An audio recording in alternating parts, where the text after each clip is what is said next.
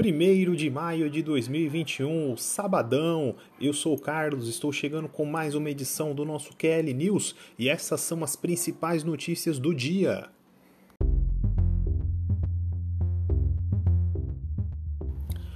Em Portimão, Bottas consegue a primeira pole position da temporada. Flamengo se preocupa com lesão de Gerson para jogo na Libertadores. Uruguai pode ser sede da final da Libertadores deste ano.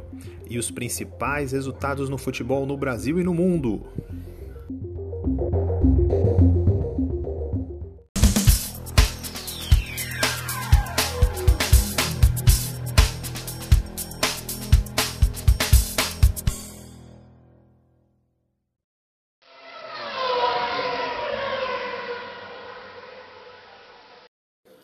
Então vamos lá, pessoal, começando aqui pelo mundo da velocidade. A Fórmula 1 neste final de semana terá a disputa da sua terceira etapa do Campeonato Mundial, o Grande Prêmio de Portugal, lá em Portimão, no circuito internacional de Algarve.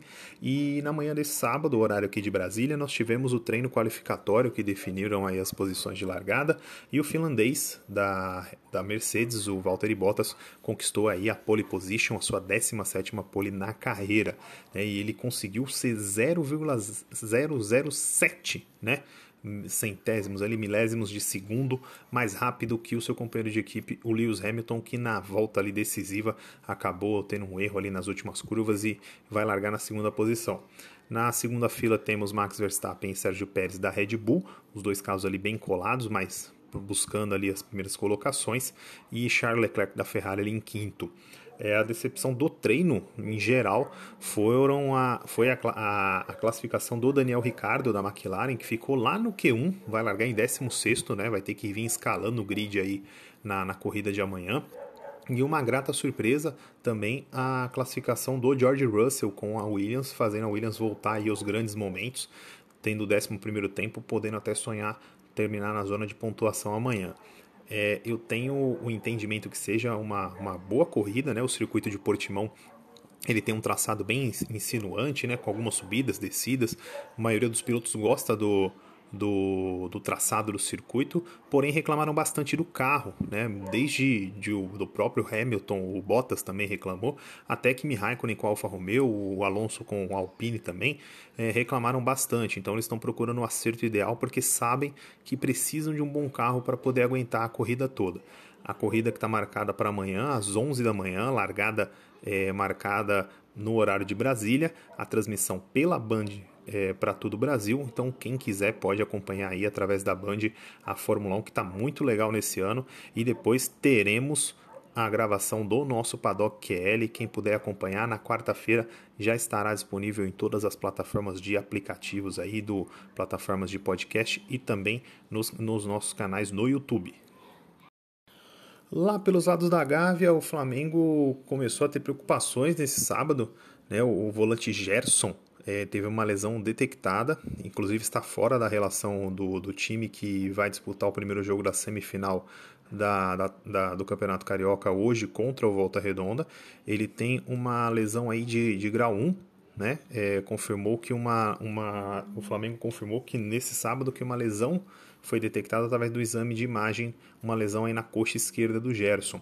É um jogador que tem tido uma carga de jogos bem alta, né? O Gerson dificilmente você vê ele ficar fora do time do Flamengo, mas dada a razão, porque o Gerson é uma das peças-chave ali do, do esquema do, do, do Rogério Ceni, aquele quadrado ali, aquele quarteto que tem jogado ali no meio, Gerson, Diego, é, Arrascaeta e Everton Ribeiro, provavelmente ali, sem forçar muito, o Gerson é o cara que mais sustenta, né, que segura aquela mais barra defensiva, até porque o Diego era um meia que foi um pouco mais recuado pelo Rogério para poder jogar, e o, e o William Arão foi para a posição de zagueiro.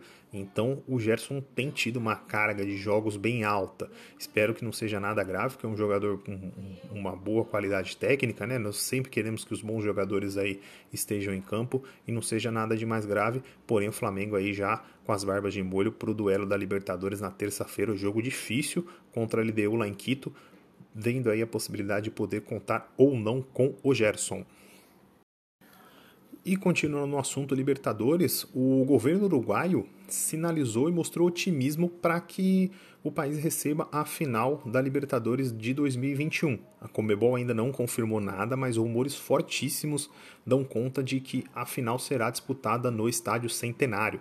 É, segundo informações aí do porta-voz do, do governo uruguai, do secretário nacional de esporte, disse que a intermediação do país para receber as vacinas que foram doadas lá pela China para aplicação nos atletas que vão disputar a Libertadores, Sul-Americana e Copa América teria influenciado nessa possível escolha.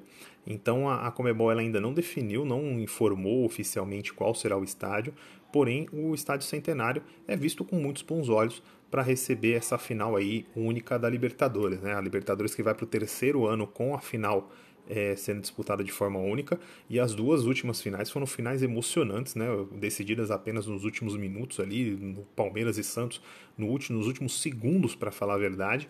Então tem sido um sucesso, né? Não dá para negar. É diferente para a gente que está acostumado aqui no continente sul-americano sempre ter os jogos de ida e volta na casa do, do seu time, na casa do adversário, mas essa final aí no Estádio Centenário não sabemos ainda se poderá contar ou não com torcida, depende do avanço aí da vacinação é, pode se tornar uma, uma realidade.